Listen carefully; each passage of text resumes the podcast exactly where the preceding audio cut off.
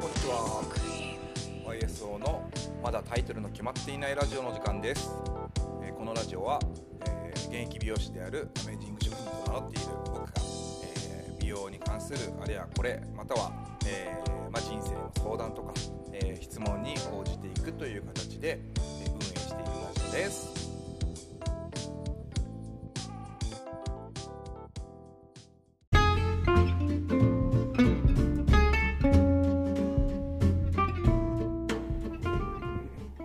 はい、皆さんこんにちは。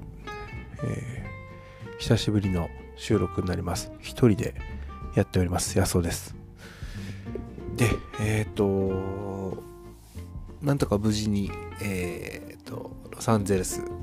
から帰ってまいりました。えっ、と、特に大したね、エピソードはないって言ったら嘘だな。えーいろいろあったんですけど、なんか面白いエピソードとしたら特にね、えーなく無事に、えー帰ってこれたのが何よりだということで、まあ、ブログの方にね細かいことは書いてるんですけどもし、えー細かいこと知りたいなって人がいたら、えブログをご覧ください。でえっ、と今日のテーマはちょっとあのね質問ボックスからいただいていた、えーと質問にお答えする形で終わりにしようと思うんですがえっ、と質問がバレエアージュをやめたいという方に対してどんなアプローチをしていきますか？どんな方法がありますか？みたいなね質問が来てました。そうあのバレエアージュね本当に多いっすよね。あの何度も言いますが珍しいと思うんですよね。そのスタイルじゃなくてその技術の名前がついているデザインっていうのね。まあハイライトっていうのもあるけどでもなんかスライシングとは言わないしね。チャンクとも言わないでしょ。技術の名前があるけど。バレエアージュだけはなんかねバレエアージュっていうもう名前が走っちゃってる感じですよね。そうあのいろんなバレエアージュ美容師さんがいますから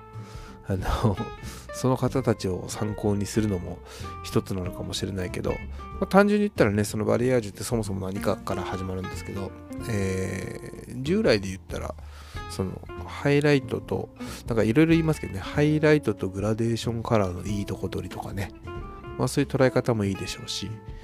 あの従従来で言うとですよ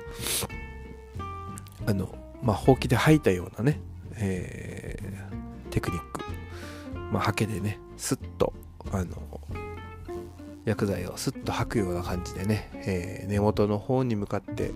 えースッといって、えーグラデーションをつけていくっていうね、まあ、陰影をつけながらグラデーションつけるっていうテクニックなんですけどあのもうそれこそ何年前ですか？5年もっとだねもっとだね。7年8年ぐらい前にねグラデーションカラーっていうのが一世風靡してでそこから派生してきた感じですよね。グラデーションカラーにもう少しメリハリ効かせたいなとか筋感があ今新しいよねみたいのがそれこそ3年4年4年ぐらいかな4年ぐらい前あたりからあの徐々に注目を集めてで今爆発したっていう感じでね去年かな？去年あたりが一番爆発してましたよね。もちろん未だに人気なんで、まあ、注目されてるんですけど。でなんかあの元はねその日焼けした感じっていうかその、えーオンブレとかね言いますけど。あの自然と日焼けしてこう抜けてきた感じとかね。そういうのを目指してね外国人風とかね、まあ、そういうところから来てるっていうのもあるんですけど、えーと日本人の髪の毛髪質に、えーその従来の技術を持ち合わせるとどうしてもその、えーと根元の付近のねオレンジ味とかが嫌だってことで、えー日本で今あの注目されてるのは、えーしっかりと抜き切るというね要は塗料でコントロールするとかじゃなくて、えー入れる場所入れ方などを工夫してバリエアージュ風に見せる、えー単純に言うとハイライトっていうのが主流になってます。でこのバレエアージュをねやめていくやめていきたいぞっていうお客さんに対してどんなアプローチがあるかって言ったらまあすごくシンプルに言ったら、えー、毎回こうカラーを入れて、えー、押しつぶしていくというかね。あの3回ぐらい普通にこう上からかぶせていくとバリアージュも徐々に徐々に馴染んでいくんですね。まあ色にもよるけど。そしてあげるとこうそのまあ、徐々にこうベースの色とね自然とつながっていくっていうのがあります、まあ、その際にね、えーと、全体のベースがリフトされてないと明るくなってないとなじまないんですけどあのハイコントラストの状態から始まってるとちょっとなじまないのであのベースをリフトする必要がありますけどね。まあ結構シンプルです。3回4回ぐらい重ねてくるともうほぼ自然と馴染むのでただその際に使う色っていうのは、まあ、なるべく、えー、ベージュ系とか、えー、グレージュ系とかそういったものを使用していくと自然と馴染みますねこれにねあの色味をグッと乗っけちゃうと例えば、えー、まあ、アッシュでもね、最近青みが強いものがあるので、まあ、そういうものを乗っけてきちゃうと、えー、っと、なんとなくね、青みが強く出ちゃって、バレアージュの部分に。で、ベースの部分はいい感じなんだけど、えー、青みが強く出ると、えー、ベースの部分ね、いくらいい感じだといえども、あの、ブラウンの範疇になっちゃうので、えブラウンっていうのはね、極端な話言ったらオレンジなんで、で、そのバレエアージュのね、ブリーチされてる部分が青なんで、えー、青の方に、えー、対比で引っ張られてしまって逆にその本当だったらねワンカラーだったら綺麗なはずだったそのアッシュブラウンが、え、めちゃめちゃ茶色く茶色くとかオレンジに見えちゃって大失敗とかね。そういうこともあるのであの失敗を防ぐんだったらば、まあ、ベージュ系とかグレージュ系で、えー、徐々に徐々にこうベースになじませていくみたいなアプローチがいいんじゃないでしょうかね。あとはもう、えー、リフトするっていう方法もあります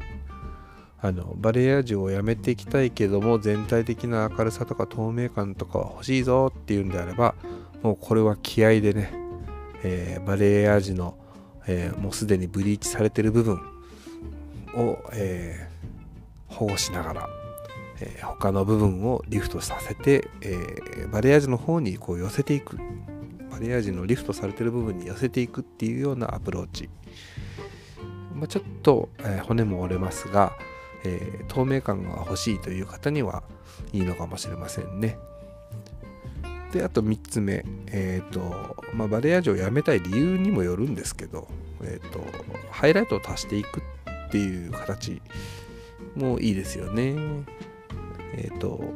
それだったら結構ねリスクが少ないかなと思うんですよ。そのどうしてもねバレエアージュ部分の接合点とか拾いきれないまたは拾いすぎてしまうとか。でえっ、ー、とすでにブリーチされてる部分をさらにまたねあのハイブリーチなんか乗っけちゃうと、えー、枝毛や切れ毛の原因になるのでなので、えー、ハイライトをね増やして全体的にトーンアップを、えー、徐々に徐々にしていくっていうのが比較的主流だと思うんですよね。まあ、バレエアージュをえー、やめるっていうことになるのかわからないですけどまあ単純にハイライトの明るい線が増えていくと、えー、全体的にリフトされてる感じまあフロスティングって言いますけどあのそういう形になってくるのでまあこれも一つの手かなと思いますなので今ね簡単に言いましたけど大きく分けて3つ、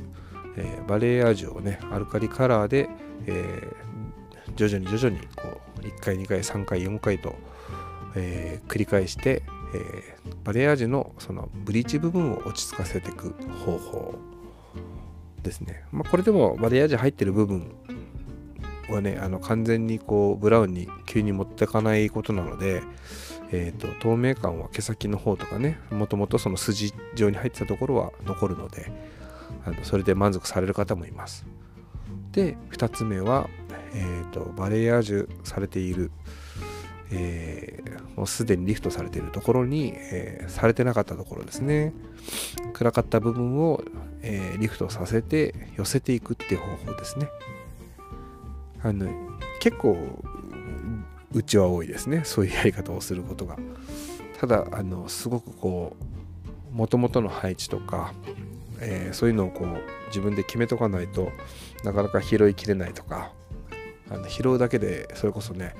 えー、前とかありましたよね。僕がちょっとこうカットで入れない時にねあのアシストしてくれた子に、えー、それ以外の部分を拾いながらリフトさせてっつったらね、えー、と入れ終わるまで2時間かかるとかね。まあもう随分昔の話ですよ。もうそれこそ。もう、まあ、10年は言い過ぎだけどね。8年前とかそれぐらいの時にアシストしてくれた子とかはまあそんな感じでしたね。あの日が暮れてしまうし、えー、そういうのがダメージにつながったりとかしちゃうのであのね当時は随分と荒削りだったなとは思いますけど。あ、うんと、透明感を求めてる方にはあの一番こうヒットするんじゃないでしょうかね。で、えー、と最後の3つ目のやつ、まあ、繰り返しになりますが、えー、さらにこうハイライト細かいハイライトを加えていって、えー、フロスティング状態にしていくっていうことですね。まあリスクも少ないしあのもちろんそのすでにブリーチされてるところをキックしながらやったり、えー、またはその一一つのホイールの中で塗り分けをしたりとか。まあそういった工夫が必要になります。なんか乱暴にねもう全体ブリーチしちゃえばいいやっていうやり方をする人も中にはいるんですけどうんまあ否定するなしないと言えないな否定するな。うんとあまりおすすめはできないですよね。それこそもしもしどうしてもこうそれしか時間がない、えー、お客様側がねでももうどうしても今日中にみたいな。あと2時間で出たいですとかなってきたらまあ致し方なくねそういうやり方をする可能性もなくはないと思うのでもしそういう場合にはですねえっ、ー、と完全にウェットスタートですね。あのちゃんと髪の毛をね濡らしてでそれこそプレックスとかそういったもので処理して。でその上でえっ、ー、とまあブリーチ自体もハイブリーチでストーンといくんじゃなくてオキシもまあ、えー、マックス3%ぐらいに抑えたり、まあ、またオキシの方いじくらないんだとしたら、えーと、ブリーチ剤に、えー、まあ、あるものあるものいやもっと言ったらいいか。えっ、ー、とビアルカリとかのね、えー、0番っていうのを加えてあげて、えー、リフト力とか、えー、まあ、反応をこう急激な反応させないようにして、えふわっとこう上げていくもちろんその後ねトリートメントとかも、えこだわってしてあげないとトリートメント？うんと後処理とかね中間処理とかもこだわってしてあげないとやばいですけど、まあ、そういう風なあのアプローチの仕方があると思います。まあ、ただね、そのバレエアージをどうしてやめたいのかっていう、その理由を聞くのが一番大事だと思いますよね。あのコントラストが効いてるのが嫌だとか、またはその、ね、まあ、就職とか、えー、学校が変わるとか、まあ、そういったね、あの自分の生活の環境が変わってしまって、なんか落ち着かせなきゃいけないとか、そしたらもう落ち着かせるっていう一択になってくるしなんとなく飽きたっていうんだったらばねあの2番と3番どちらかで対応していくのも一つだと思いますし、うん、あのいろんなやり方はあってね正解というか、まあ、正解っていうのはまあ簡単に言えばお客様がベストです良かったですって言ってくれれば正解であのその正解にたどり着くまでの道のりはあのその人それぞれあっていいと僕は思うんですけど。ただその、えーと、続きがないようなやり方とかあの乱暴なやり方っていうのはそのままお客さんにね、えー、迷惑をかけることになるので避けた方がいいいいっていうかね美容師としたら避けるべきだと思うんですけどね。まあ自分の不勉強でねあの自分を信じてくれてあの来てくれるお客様をね裏切るような行為にならないように、